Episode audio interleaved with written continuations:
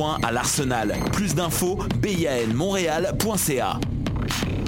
Du 27 au 2 juillet, c'est le Mini-Fest au Medley Simple Malte. Plus de 65 artistes lors de 22 spectacles, dont Eddie King, Fred Dubé, Yannick Demartino, Gabriel Caron, Didier Lambert, Charles Beauchesne, Daniel Grenier Chantal Lamar. et plusieurs autres. Le Minifest, le 19e plus gros festival d'humour à Montréal. Pour plus d'infos et pour vous procurer des billets, www.festivalminifest.com. Présente la 30e édition anniversaire du Festival international des Nuits d'Afrique à Montréal. Plus de 700 artistes du monde entier viennent à votre rencontre du 12 au 24 juillet. Profitez des forfaits spectacles et découvrez toute la programmation sur www.festivalnuitdafrique.com.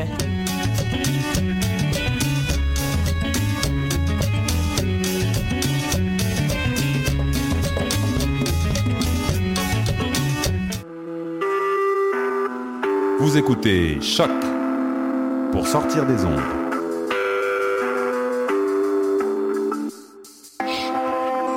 Podcast, musique, la poule. La poule, elle la est bien née quelque part. Alors c'est quoi? C'est l'œuf ou la poule Bonsoir à toutes et à tous, vous êtes sur choc.ca et vous écoutez L'œuf ou la poule, l'émission scientifique de la radio web de l'UCAM. Si vous nous écoutez en direct, nous sommes le 27 juin 2016 et si vous nous écoutez en balado-diffusion, c'est le 53e épisode ce soir. Euh, J'en profite pour faire un petit mea culpa pour les deux précédents épisodes et les petits soucis techniques que nous avions en direct puisqu'on est en train de rénover le studio et notamment les logiciels qui font que on a des petits soucis et des sons qui partent tout seuls. Il est possible que ça arrive encore ce soir, mais euh, Tristan veille au grain en régie. Alors tout de suite, je commence euh, avec le sommaire de l'émission et on va recevoir Marion pour la chronique d'actualité des sciences. Marion, tu nous parles de Alors ce soir, je vais parler de la langue des caméléons, du virus Zika, encore une fois, et puis du Brexit. Ok, on t'écoute après ce sommaire. Alors je salue euh, notre, nos invités de ce soir, Fabien Lotte, bonsoir. Bonsoir. Et euh, Camille Genet, bonsoir à toi aussi. Bonsoir. Alors avant de dire euh, un peu plus un petit mot sur euh, le sujet de ce soir, j'en profite quand même pour remercier le consulat de France à Québec qui euh, nous a permis de vous rencontrer et de vous inviter ce soir. Alors vous êtes là euh, pour euh, la sixième école d'été euh, en intelligence artificielle, En sciences cognitives. en sciences cognitives, pardon. ça commence bien. Mais ça inclut l'intelligence artificielle, donc ça. Ah bah voilà, c'est c'est exactement pour ça que je le disais. Voilà. Et vous êtes là également pour un événement de sciences et société qui parle de la transition vers le numérique. C'est ça, c'est les rendez-vous sciences et société vers une société euh, du numérique. Et d'ailleurs, c'est le, le premier partenariat avec le Consulat de France, mais sans doute pas le dernier. Ça nous promet de belles rencontres. Et oui, on l'annonce ce soir, on va essayer de continuer d'avoir des invités avec le consulat de France. Et donc ce soir, vous allez nous parler de, des interfaces justement euh, humains et machines et comment euh, contrôler un ordinateur et réussir à communiquer à travers un ordinateur et des interfaces logicielles par euh, seulement son cerveau. On va en parler un petit peu en deuxième partie de l'émission, après la chronique de Marion. Et en toute fin d'émission, on recevra Élise, enfin on reçoit Élise. Élise, tu es avec nous ce soir et tu vas nous annoncer que des bonnes nouvelles, c'est ça? Oui, exactement. Donc ce soir, je vais vous parler de plusieurs initiatives environnementales à Montréal. Et évidemment, on terminera avec l'agenda scientifique de Karine.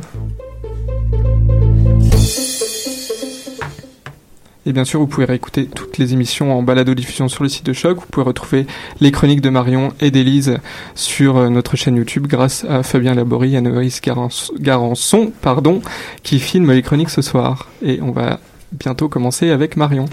Eh bien, rebonsoir tout le monde. Alors, euh, pour, euh, je vais parler de, des caméléons pour commencer. Alors, pour attraper leur proie, les caméléons utilisent leur langue. Ça, c'est assez connu. Alors, à la vue d'un grillon ou d'une autre créature qui les attire, ils déplient leur langue, attrapent leur repas grâce à son pouvoir adhésif et ramènent le tout à leur bouche pour l'avaler. Donc en gros, c'est une arme fatale qui peut supporter une proie d'un poids équivalent à plus d'un tiers de celui du caméléon. Alors quand on, quand on énonce pardon, des chiffres de la sorte, on a envie de faire une comparaison avec nous, les humains, pour mieux se rendre compte. Eh bien, comme l'explique au National Geographic Kisha Nishikawa, un chercheur en biomécanique de l'université de Arizona, eh bien c'est comme si un humain mangeait 10 kilos de hamburgers et que pour les transporter jusqu'à sa bouche, il utilisait seulement sa langue. Donc là, tout de suite on se rend mieux compte de l'exploit. Alors pour capter et ramener une proie aussi grosse, eh bien les caméléons comptent sur leur salive, qui est 400 fois plus visqueuse que celle des humains. Euh, cette substance ultra collante euh, n'est sécrétée que sur le bout de la langue. Mais une fois que la proie est au niveau de la bouche, il faut que le pouvoir adhésif de la dite substance s'annule, sinon le caméléon ne pourrait pas profiter de son repas. Eh bien c'est ce qu'ont cherché à savoir des chercheurs belges et français. Euh, comment la langue perd son pouvoir adhésif quand la proie est ingurgitée. Et leurs résultats sont parus dans la revue Nature Physics le 20 juin dernier. Alors les scientifiques, pour en savoir plus, ont déposé une goutte de salive sur une plaque inclinée et ont fait rouler euh, une boule sur la pente avec des vitesses différentes. Les résultats, justement, c'est que plus la boule roule vite, plus elle colle. Et inversement. Alors si on ramène ça à la langue de nos reptiles, eh bien on peut dire que plus la langue se déplace rapidement, plus son pouvoir adhésif est élevé et donc plus la proie y est collée.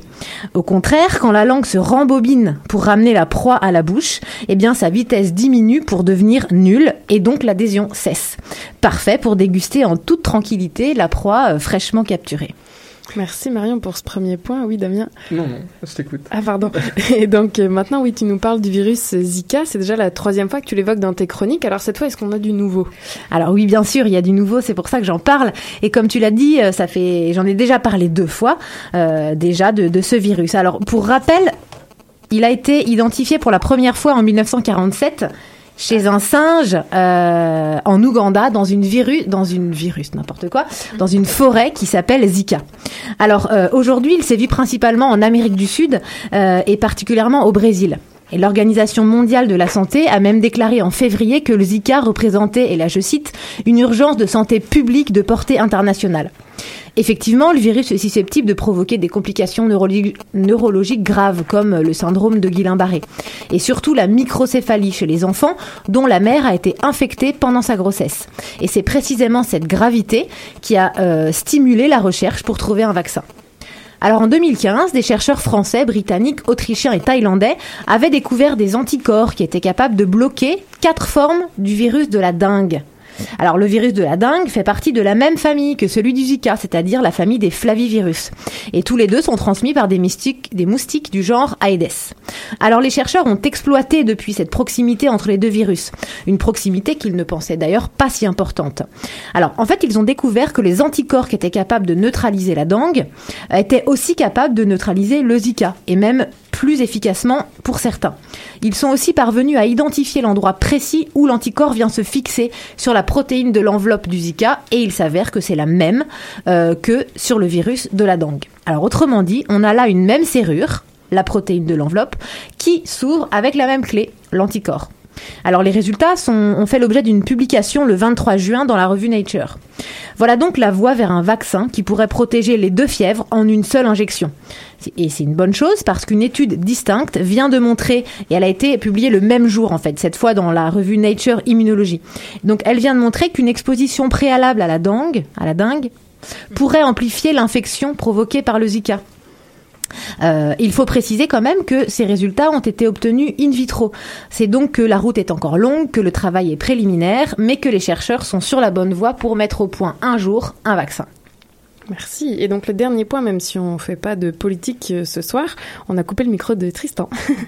donc on parle de l'une de, des grosses actualités de ces derniers jours, le Brexit. Voilà, c'est ça, euh, évidemment. Euh, euh, vendredi dernier, le 24 juin, donc le Royaume-Uni a choisi par référendum de sortir de l'Union européenne. Donc c'était un résultat qui était très suivi, très attendu évidemment, mais les conséquences sont encore floues. Alors on a noté par exemple immédiatement que les places financières européennes, Francfort, Paris, Bruxelles, Amsterdam ou encore Madrid avec clôturé en baisse. Mais ça n'est sûrement pas la seule des suites à observer. Pour n'évoquer que ce sujet, euh, la communauté scientifique s'inquiète. Alors elle, euh, qui dans sa majorité ne voulait pas de cette sortie. Et comme le disait au Scientific American Paul Dryson, Dryson qui est euh, un ancien ministre des Sciences au Royaume-Uni, les gens qui travaillent dans la communauté scientifique ont grandi avec l'idée que c'est grâce à la collaboration que de grandes avancées se produisent. Alors qu'adviendra-t-il des fonds de recherche, des collaborations justement? Eh bien, il faut savoir aussi que de très nombreux projets de recherche portés par des chercheurs britanniques ont été jusque-là financés par l'Europe. Mieux, les projets les plus financés depuis 2007 ont justement sont justement ceux qui émanent du Royaume-Uni. Donc on comprend bien sûr leurs craintes. Et on peut la vérifier par exemple sur Twitter où de très nombreux scientifiques euh, affichent leur étonnement, leur tristesse, mais aussi leur colère face à cette décision. On peut lire par exemple un chercheur en écologie qui écrit Incertitude pour les universités britanniques, la science et la législation environnementale, susceptibles d'être très dommageables. Ou encore ce scientifique qui écrit Dans ma boîte mail de réception ce matin, une grande collaboration avec des partenaires du Royaume-Uni et de l'Union européenne, maintenant en doute à cause de la chute du taux de change. Alors, on va pas forcément paniquer si vite, mais on va suivre de près ce qu'il advient des scientifiques britanniques. Merci Marion. Merci. Et on poursuit l'émission L'œuf ou la poule sur choc.ca avec une- notre échange avec Fabien Lotte et Camille Genet. Donc, comme on le disait euh, en introduction, vous venez de France pour assister à la sixième école d'été en sciences cognitives qui a lieu à l'UQAM en ce moment, d'ailleurs jusqu'au 1er juillet. Et c'est grâce euh, au consulat de France qu'on a pu euh, vous recevoir ce soir, vous contacter ce soir. Vous travaillez au CNRS et à l'INRIA, donc le Centre de recherche en informatique et mathématiques à l'Université de Bordeaux. Pour... Oui, vas-y. En automatisme, c'est ça Automatisme? Automatique, Le, le ouais. A Ah, autant pour moi. Et euh, donc Fabien Lotte, vous avez obtenu un master de sciences et d'ingénierie, puis votre doctorat euh, à l'INSA, euh, donc à Rennes en France, euh, ou l'INSA pour ceux qui ne savent pas, l'Institut national des sciences appliquées, excusez. Et donc c'était déjà au sujet des interfaces cerveau-ordinateur et de la réalité virtuelle. Vous avez ensuite réalisé votre post-doctorat euh, À Singapour. à Singapour. Et depuis 2011, vous êtes chercheur, donc c'est ça, à l'INRIA de Bordeaux, dans l'équipe Potioc. Tout à fait. Et donc Camille euh, Genet, vous êtes doctorante en sciences cognitives à Bordeaux, mais alors vous êtes en collaboration entre autres avec l'université de Sussex en Angleterre. Mais pour avoir entendu une de vos conférences, j'ai l'impression que vous avez quatre directeurs de recherche presque. hein. On a vraiment Complètement, quatre. C'est ça. Donc après un baccalauréat, comme on dit au Québec, mais une licence, comme on dit en France, en mathématiques et informatique appliquée aux sciences humaines et sociales, et un master en sciences cognitives avec une spécialisation handicap et nouvelles technologies à l'université de Bordeaux. Euh, vous voici ici ce soir. Donc alors euh, tous les deux vous étudiez les interfaces cerveau-ordinateur. Promis, j'arrête de parler un moment. hein. On Ou, t'écoute, on euh, t'écoute ou. BCI ou BCI, je sais pas comment on va le dire aujourd'hui, peu importe, mais c'est l'acronyme qui nous vient de l'anglais Brain Computer Interfaces, donc ça se peut qu'on le réemploie, bah, j'imagine que vous avez euh, l'habitude de l'employer. Mais donc ça veut dire interface cerveau-ordinateur BCI. Vous allez donc évidemment nous définir de quoi il s'agit. Mais avant ça, j'aimerais juste préciser d'ores et déjà que le but de ces interfaces, c'est vraiment d'envoyer des messages à un ordinateur à partir de notre cerveau, si je dis pas de, de bêtises. Ça. Et donc, bah, tout de suite, vous allez nous expliquer, donc, euh, que tous les deux ou un de vous deux, peu importe, de quoi s'agit-il comme système Alors en fait, une interface cerveau-ordinate- cerveau-ordinateur, on peut définir ça comme un, comme un système de communication qui permet à une personne d'envoyer des commandes et des messages à un ordinateur en utilisant uniquement son activité cérébrale. Donc pour ça, typiquement, on va mesurer l'activité cérébrale de la personne. Donc typiquement, on va poser des capteurs sur la tête de cette personne pour mesurer l'activité cérébrale. Et on va traduire ces signaux cérébraux en commandes pour l'application. Donc un exemple concret, ça pourrait être qu'on va un système qui permet à quelqu'un de déplacer un curseur sur l'écran vers la gauche ou vers la droite en imaginant des mouvements de la main gauche ou de la main droite qu'on va pouvoir détecter dans les signaux cérébraux qu'on mesure. Ok. Et alors comment ça fonctionne exactement? Comment est-ce que on fait, euh, on transforme ces signaux cérébraux en activité? Alors, on utilise beaucoup bah, d'algorithmes informatiques et de techniques de traitement du signal. Donc en fait, il faut savoir que le signal cérébral, c'est, euh, un signal qui est très variable. On va mesurer euh, l'activité électrique en fait produit, euh, produite par les neurones plusieurs centaines de fois par seconde. Et en fait, la, la forme des signaux qu'on mesure en fait euh, change, notamment l'amplitude et la fréquence de ces signaux changent en fonction de ce qu'on fait. Donc typiquement, quand on imagine un mouvement de la main gauche, par exemple, dans le cortex moteur droit, donc dans l'hémisphère droit, euh, il va y avoir une baisse d'amplitude du signal dans une fréquence particulière du signal. Donc c'est le genre, d'information qu'on va aller euh, extraire pour détecter qu'une personne est en train d'imaginer ou de faire un mouvement de la main.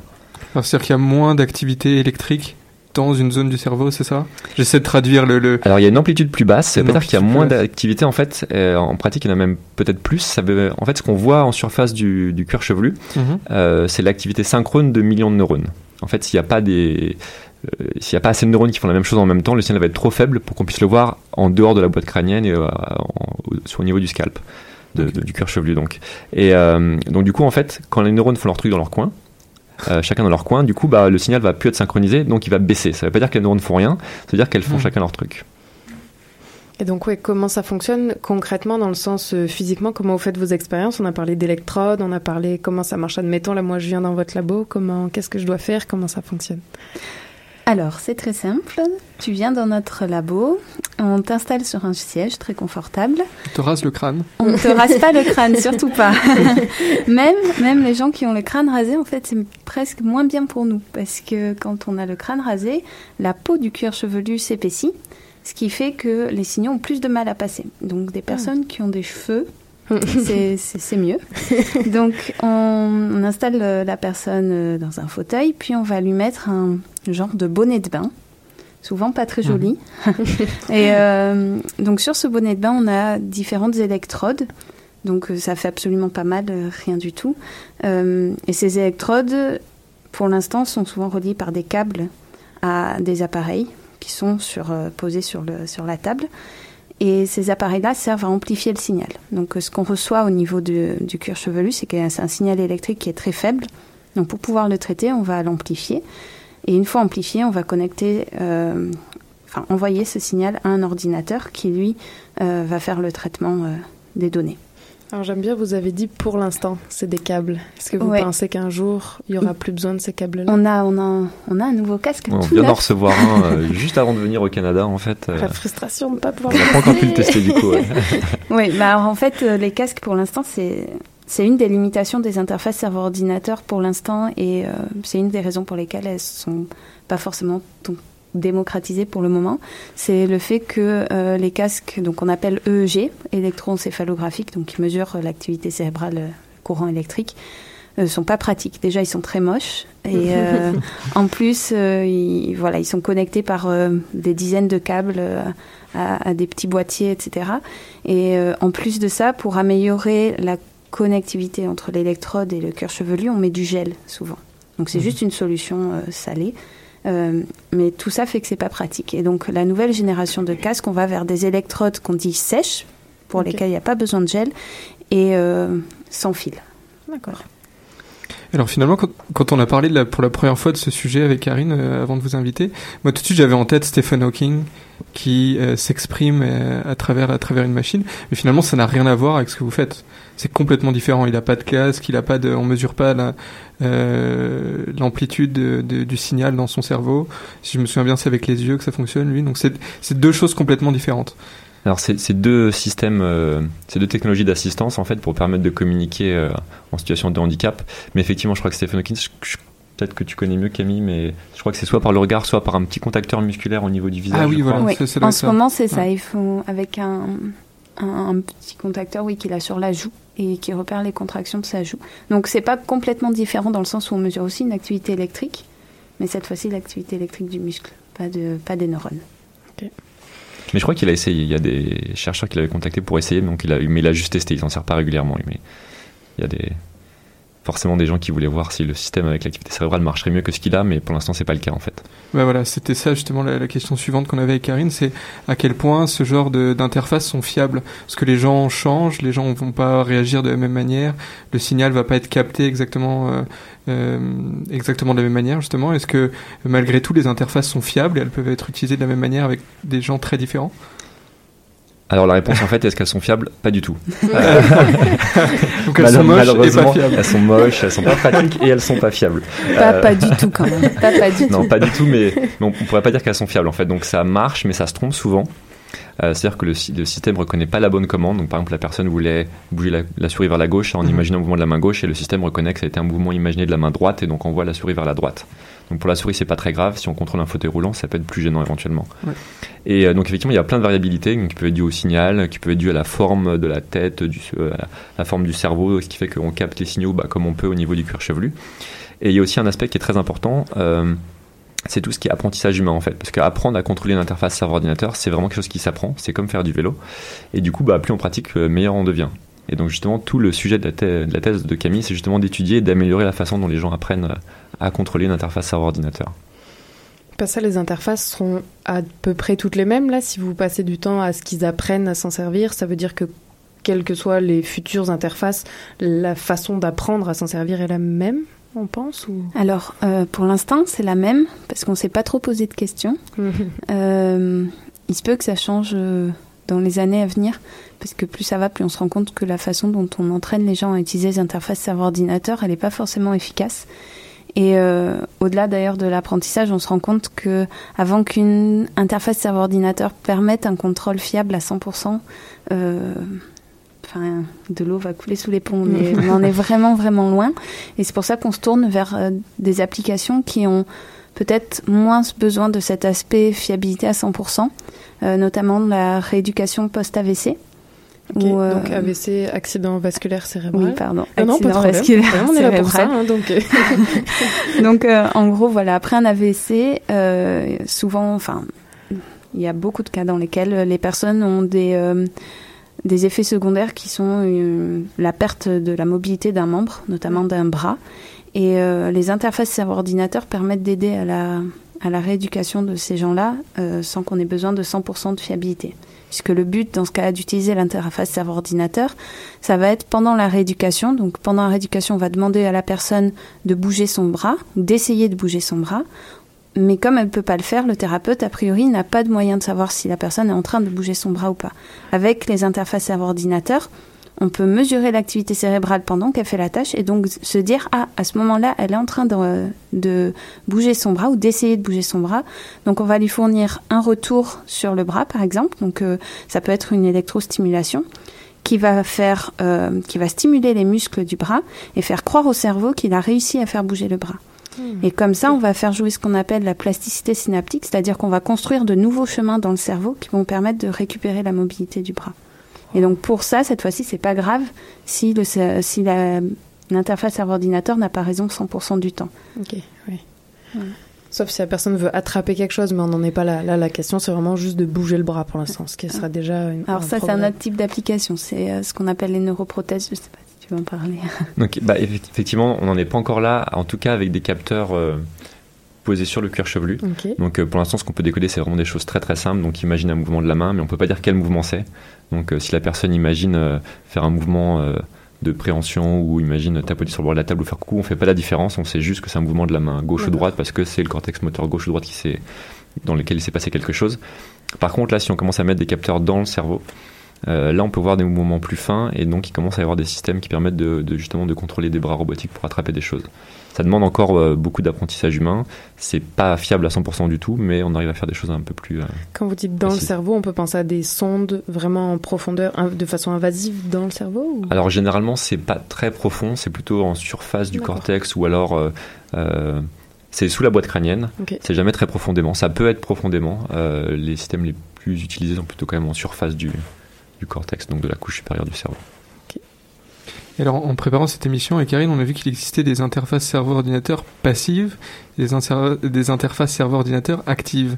C'est quoi la différence entre ces deux interfaces? Est-ce que l'active, elle va vraiment aller euh, chercher à lire nos pensées activement ou... alors, euh, alors, nous, on n'est pas fan de, de cette expression lire les pensées. Euh, Ouais.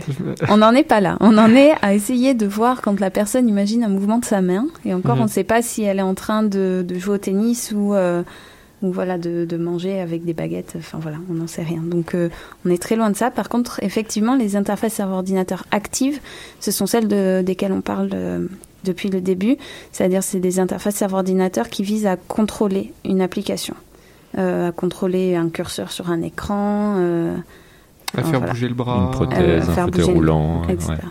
Euh, ce qu'on appelle interface cerveau-ordinateur passive, euh, ce sont des interfaces cerveau-ordinateur qui, euh, qui visent à détecter un état mental d'une personne de manière à adapter euh, une interaction. Donc, euh, pour donner un exemple concret, imaginons qu'une personne est euh, un élève en classe qui est en train de faire un exercice. On va détecter euh, qu'il a une charge mentale, c'est-à-dire euh, haute, c'est-à-dire que c'est vraiment dur euh, cognitivement pour faire la tâche. Eh bien, peut-être que, bon, c'est très basique hein, ce que je dis, mais peut-être qu'on va pouvoir changer l'exercice s'il n'y arrive pas et donner un exercice plus simple. Ça peut être un signal pour le, le, le professeur ou la professeure. Exactement. Pour, Pour, euh, adapter ok. un apprentissage, ça Mhm. peut être pour adapter un jeu vidéo, ça peut être euh, des choses comme ça. Mais là, ce n'est pas du contrôle volontaire de la personne.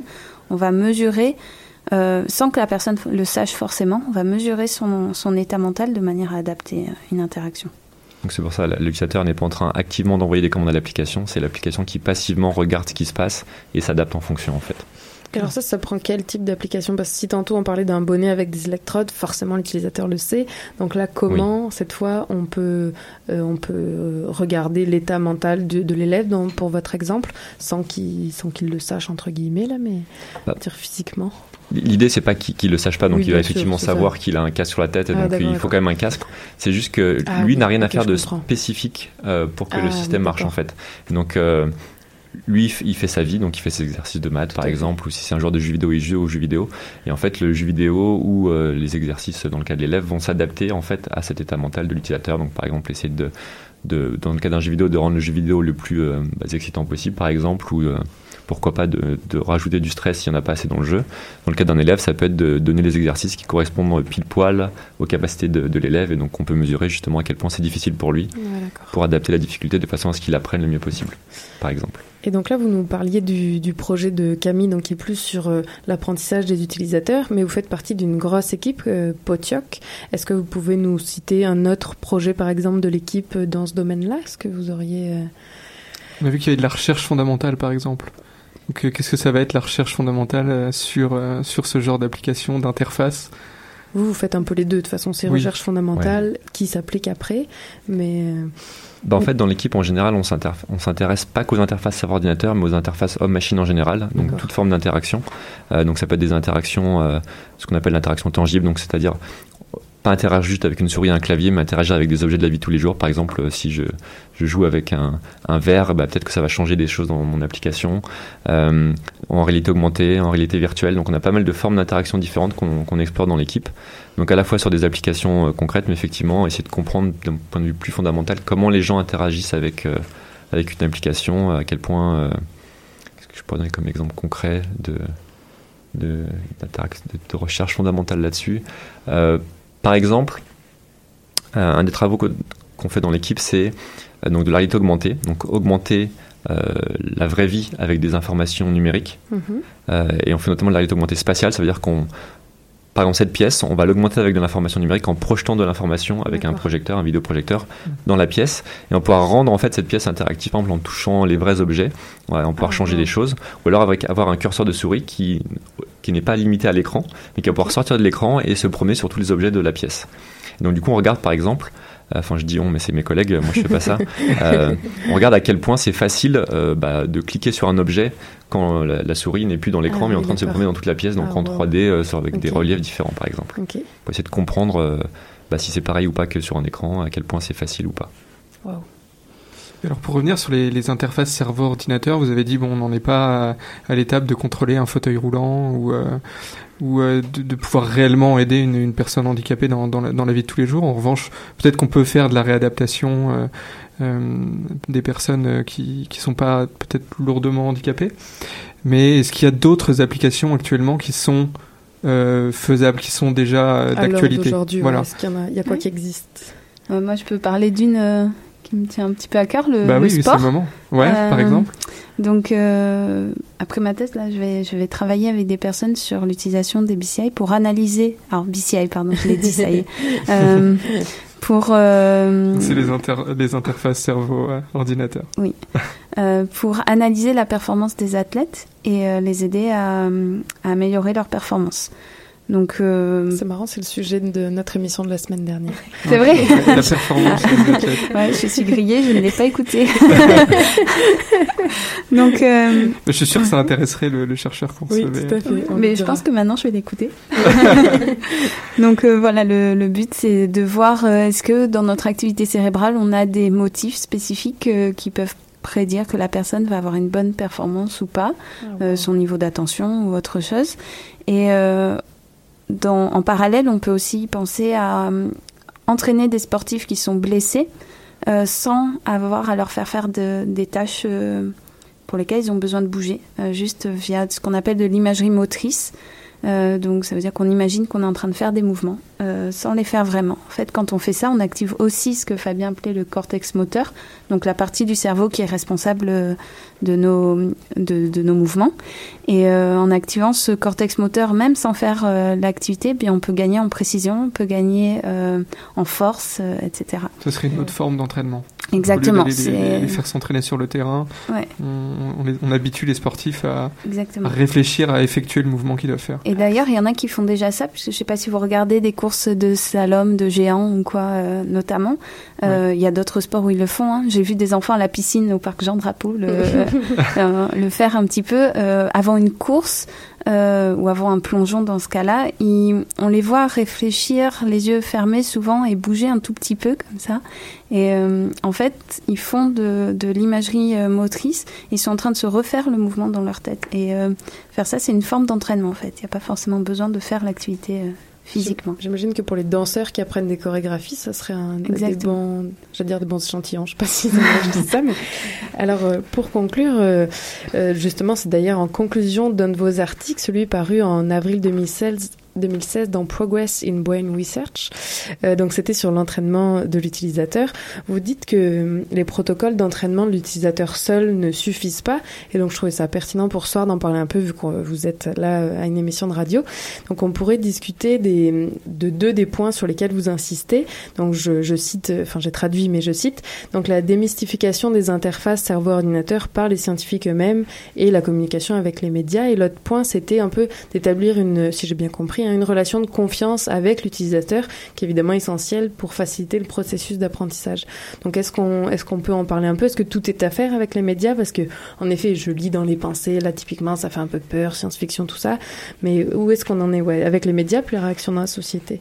Bah en fait, euh, le on lit dans les pensées, c'est malheureusement quelque chose qu'on voit énormément dans les médias en fait.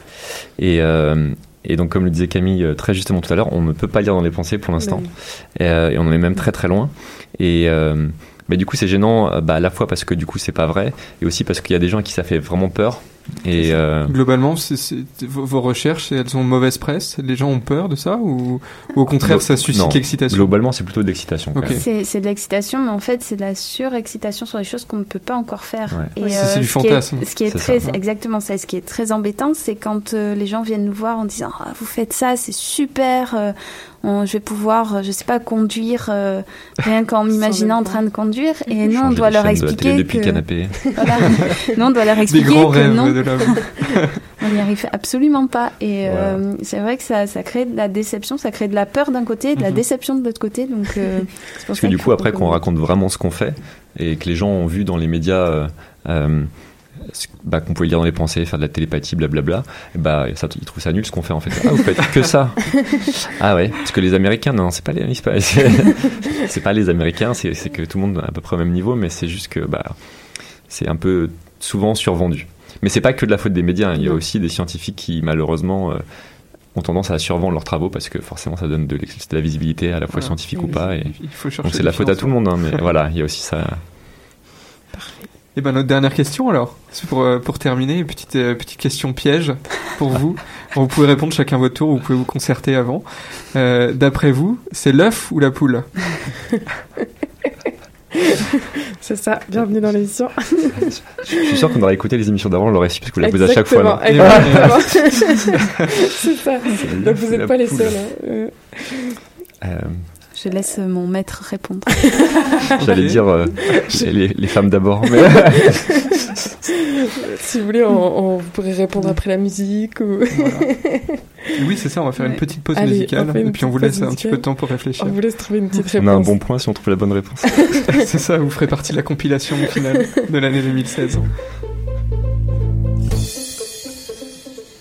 Et donc on écoute les derviches. Tourneur.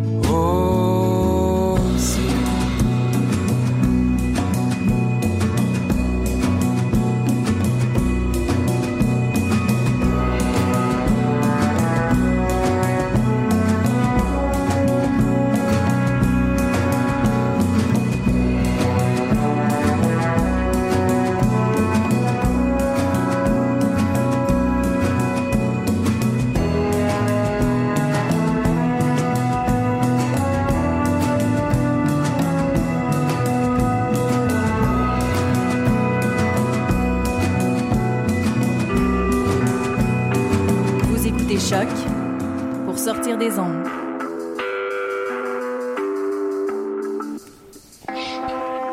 Podcast, musique, découverte.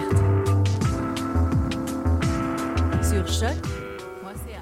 Vous êtes toujours à l'écoute de l'œuf ou la poule sur choc.ca et on était euh, en train d'écouter Dervish Tourneur avec podcast. Et avant de, avant de continuer avec, ouais, presque, Ellie, c'est ça? Avec podcast. podcast. Avec podcast. Merci. T'as essayé l'accent, c'est bien, c'est bien. C'était cute. Merci. Je suis attendrie. Je savais que je t'attendrissais. Et avant d'écouter ta chronique, Elise, on va donner la chance à nos deux invités de ce soir. Alors, pour vous, l'œuf ou la poule finalement? Vous avez eu un petit peu de temps pour réfléchir. Mais après concertation, euh, Fabien est sûr que c'est la poule, et donc je le laisse justifier. Merci Camille. Ouais, je parierais sur la poule parce que je me dis que la poule a pu évoluer de quelque chose d'autre alors qu'un œuf ça n'a pas pu évoluer de quelque chose. Donc je parierais sur la poule. Mais après je suis informaticien donc j'y connais rien du tout. en fait. On, en, on en reparlera, on en reparlera. On note tout ça et on, on vous recontactera quand on aura une réponse plus précise à vous donner. Alors, Elise, je me retourne vers toi. Qu'est-ce que tu nous racontes ce soir? Un petit résumé des, des initiatives euh, environnementales à Montréal? Oui. Que des bonnes nouvelles, c'est ça? Que des bonnes nouvelles. Donc, l'arrivée de l'été, la chaleur, ça m'a, ça m'a donné le goût de vous préparer une petite chronique feel good aujourd'hui. Donc, euh, je vais particulièrement m'intéresser, euh, ça va en fait particulièrement intéresser nos auditeurs qui habitent à Montréal, comme tu l'as mentionné. Mais je pense que pour les autres, ça pourrait vous donner des idées euh, d'initiatives environnementales à implanter dans vos propres municipalités. Donc, les deux premières initiatives dont je vous parle aujourd'hui vont concerner les employés des arrondissements Hochelaga-Maisonneuve et Rosemont-Petite-Patrie. Donc, pour encourager les employés de Mercier-Hochelaga-Maisonneuve à utiliser les transports collectifs, il y a des élus de cet arrondissement qui ont décidé de renoncer à leur place de stationnement et d'y installer à la place des terrasses pour profiter du beau temps avec leurs collègues. C'est-tu pas beau, ça? Donc, c'est une façon également de dénoncer le fait que, le stationnement, en fait, est offert gratuitement pour les employés, mais il n'y a pas vraiment de mesures incitatives de même envergure pour se tourner vers les transports en commun. Donc, c'est une initiative qui est particulièrement appréciée par les employés de l'arrondissement qui possèdent pas beaucoup d'espace vert. Donc, la deuxième initiative, elle concerne aussi des employés de la ville, mais dans l'arrondissement de Rosemont-Petite-Patrie. Donc, à partir de septembre 2016, l'arrondissement aura un programme de remboursement des employés qui décideront de se déplacer au travail à pied, à vélo ou en transport collectif. Donc, François-William Croteau, qui est le maire de l'arrondissement, spécifiait que Rosemont-Petite-Patrie lance ce programme dans le but de diminuer les émissions de gaz à effet de serre sur leur territoire, mais aussi et surtout afin d'encourager l'adoption de saines habitudes de vie auprès de leurs employés, et je le cite. Donc, en pratique, les employés qui utiliseront la marche ou le vélo pour se rendre au travail vont recevoir un remboursement de 25 sous par kilomètre parcouru, et ceux qui vont plutôt opter pour le transport collectif auront un remboursement de 35% du titre mensuel de transport. Alors ces deux premières initiatives elles vi- elles visent vraiment à euh, promouvoir l'arrêt de la voiture et euh, peut-être la marche à pied même. Mhm. Est-ce que tu as d'autres initiatives qui concernent plus les citoyens maintenant? Oui, donc il y en a plusieurs. Hein. Aujourd'hui, je vais juste vous en présenter quelques-unes. Donc, par exemple, Montréal a son propre système de vélo partage qui s'appelle Bixi, donc qui permet. Non, ouais, c'est malade, hein. Mais ça permet d'emprunter un vélo partout en ville et de le laisser à une autre station Bixi près de votre lieu d'arrivée. Mais également, il y a une autre initiative intéressante qui est les nombreux jardins communautaires. Donc, il y en a 97 disponibles pour les, les citoyens sur l'île de Montréal. Puis pour une somme qui est très modique, les citoyens qui le désirent peuvent avoir une parcelle pour jardiner. Souvent, il y a même un animateur horticole qui peut vous donner toutes sortes de conseils. Donc, le matériel comme la terre, les outils et même des fleurs vont être disponibles gratuitement. Et en marge de ces jardins communautaires, on, assiste aussi à l'émergence de jardins collectifs. Donc, le mange-trottoir en est un bon exemple et ce projet a transformé un simple trottoir au coin de Castelnau et Drolet dans le quartier Villeray en véritable potager public. Donc, le voisinage prend soin du potager et tout le monde peut aller y récolter des légumes et des fines herbes. Donc, c'est une bonne façon d'augmenter la biodiversité de la ville et de diminuer les îlots de chaleur. Et finalement, je voulais aussi mentionner la remise gratuite de compost aux citoyens de Montréal par la ville. Donc, deux fois par année, les Montréalais peuvent se rendre au euh, complexe environnemental Saint-Michel avec une preuve de résidence et se procurer du compost qui est issu de la collecte des résidus verts de la ville même. Donc, en 2015, c'est 2100 tonnes de compost qui ont été distribuées. Dans le même ordre d'idée, et la ville de Montréal a débuté en 2008 le compostage des résidus alimentaires des Montréalais qui habitaient dans certains arrondissements. Et d'ici 2019, tous les édifices de 8 logements au moins auront le service de collecte des résidus alimentaires, ce qui représente 536 000 adresses. Donc à Montréal, c'est le quart des ordures qui pourront ainsi être transformées en compost et redistribuées à tous et chacun. Merci Elise pour toutes ces bonnes nouvelles. Ça fait plaisir. Et je rappelle qu'évidemment, on peut retrouver la chronique d'Élise et également celle de Marion sur notre chaîne YouTube. Et on continue avec les bonnes nouvelles puisqu'on écoute Karine pour son agenda. Merci Damien. Donc euh, ce soir, je vais vous parler d'une campagne, la campagne de Kickstarter, n'est-ce pas? Euh, Je sais pas si vous vous souvenez de la campagne euh, File Work Fail. C'était des anecdotes scientifiques d'échecs en sciences. Alors euh, je pense qu'on l'avait partagé pour sûr sur Twitter et Facebook. Ça avait été illustré par Jim Jordan. Donc c'est un illustrateur. Il a décidé de compiler toutes ces histoires. Il en a choisi une trentaine en tout et il veut faire un livre. D'où la campagne Kickstarter. Donc ça y est, elle a été euh, déjà euh, surfinancée pour ce qui est du livre en anglais. Mais l'idée, bien sûr, c'est maintenant de le faire en français. Donc euh, voilà, je vous transmets le, le, projet, le, ce, ouais c'est ça, ce projet-là, cette campagne-là. Et donc c'est vraiment, enfin moi je trouve que c'est des anecdotes hilarantes. Donc il y a des scientifiques de partout dans le monde. Ils peuvent être aussi bien entomologistes, volcanologues ou ou travailler avec des animaux. On avait par par exemple une avec des crocodiles, une avec des singes. J'ai une petite surprise ici en studio avec des exemples mais je voudrais pas que les gens m'écoutent pas et se déconcentrent. Mais euh, je vous fais passer quand même des, des illustrations. Euh, donc c'est ça. On a vu par exemple un qui avait découvert un, des dealers de drogue à force de suivre des singes hurleurs en haut d'un arbre. Donc il a découvert une planque, etc. Donc on, pour sûr, on va le partager sur Facebook et sur Twitter. Euh, je pense que ça peut faire un très beau cadeau ce livre-là. Donc art et sciences, sciences et humour, euh, biologie. Donc je pense que ça vaut la peine. Pour finir, je vous ai sélectionné un autre événement qui est euh, assez en lien d'ailleurs avec notre sujet de ce soir. C'est au Centre Phi. C'est les jardins de réalité virtuelle. Donc c'est jusqu'au 3 juillet seulement et l'entrée est gratuite. Donc ce sont des, c'est ça, des jardins de réalité euh, virtuelle, mais c'est une série d'œuvres qui a été créée par le New York Times Magazine. Donc c'est euh, ouvert au public gratuitement, je viens de le dire. Je pense ça vaut vraiment la peine. Et deuxième euh, événement, deuxième sortie à envisager au Centre mais là par contre c'est payant, c'est 15 dollars pour adultes et 10 dollars pour les étudiants. Alors là c'est une exposition pareille à l'ère du numérique. Euh, donc ça s'appelle Sensory Stories. Donc là c'est un voyage initiatique, je cite, à travers les émotions et les sensations. Donc avec tout un tas de, de sens. Donc là, euh, moi ce que j'adore c'est que cette fois l'odorat est aussi euh, sollicité. L'odorat, le toucher, c'est pas juste une exposition qu'on qu'on regarde. Euh, je vois Anaïs qui est sans doute intriguée. Elle a fait l'histoire euh, l'histoire de l'art. Je pense que c'est rare les, les les expositions où on fait appel au toucher et à l'odorat. Voilà pour mon agenda, Damien. Eh ben, merci Karine pour cet agenda qu'on ne retrouvera pas sur notre chaîne YouTube Tout à et fait. qu'on partagera sur les réseaux sociaux. Eh bien, il nous reste donc à remercier nos invités de ce soir. Merci à Fabien Lotte et à Camille Jeunet d'avoir accepté notre invitation. Avec plaisir. Merci à vous. Bonne Merci fin de séjour invité. ici au Québec et à Montréal. Merci beaucoup. À bientôt peut-être. Merci à nos deux chroniqueuses de ce soir, Marion et Élise. À dans deux semaines. Mhm. Non, Élise, on te retrouve la semaine prochaine. La semaine prochaine Eh pour oui. moi. Un mois dans deux semaines. Tout à fait. Et merci évidemment à Tristan et Lou à la régie ce soir. Pas d'incident. Le logiciel fonctionne très bien. Tout est revenu dans l'ordre. Quand c'est pas moi qui m'en occupe, tout va bien. Et on remercie Anaïs à la vidéo et je te remercie bien sûr Damien. Mais de- merci à toi, Karine. merci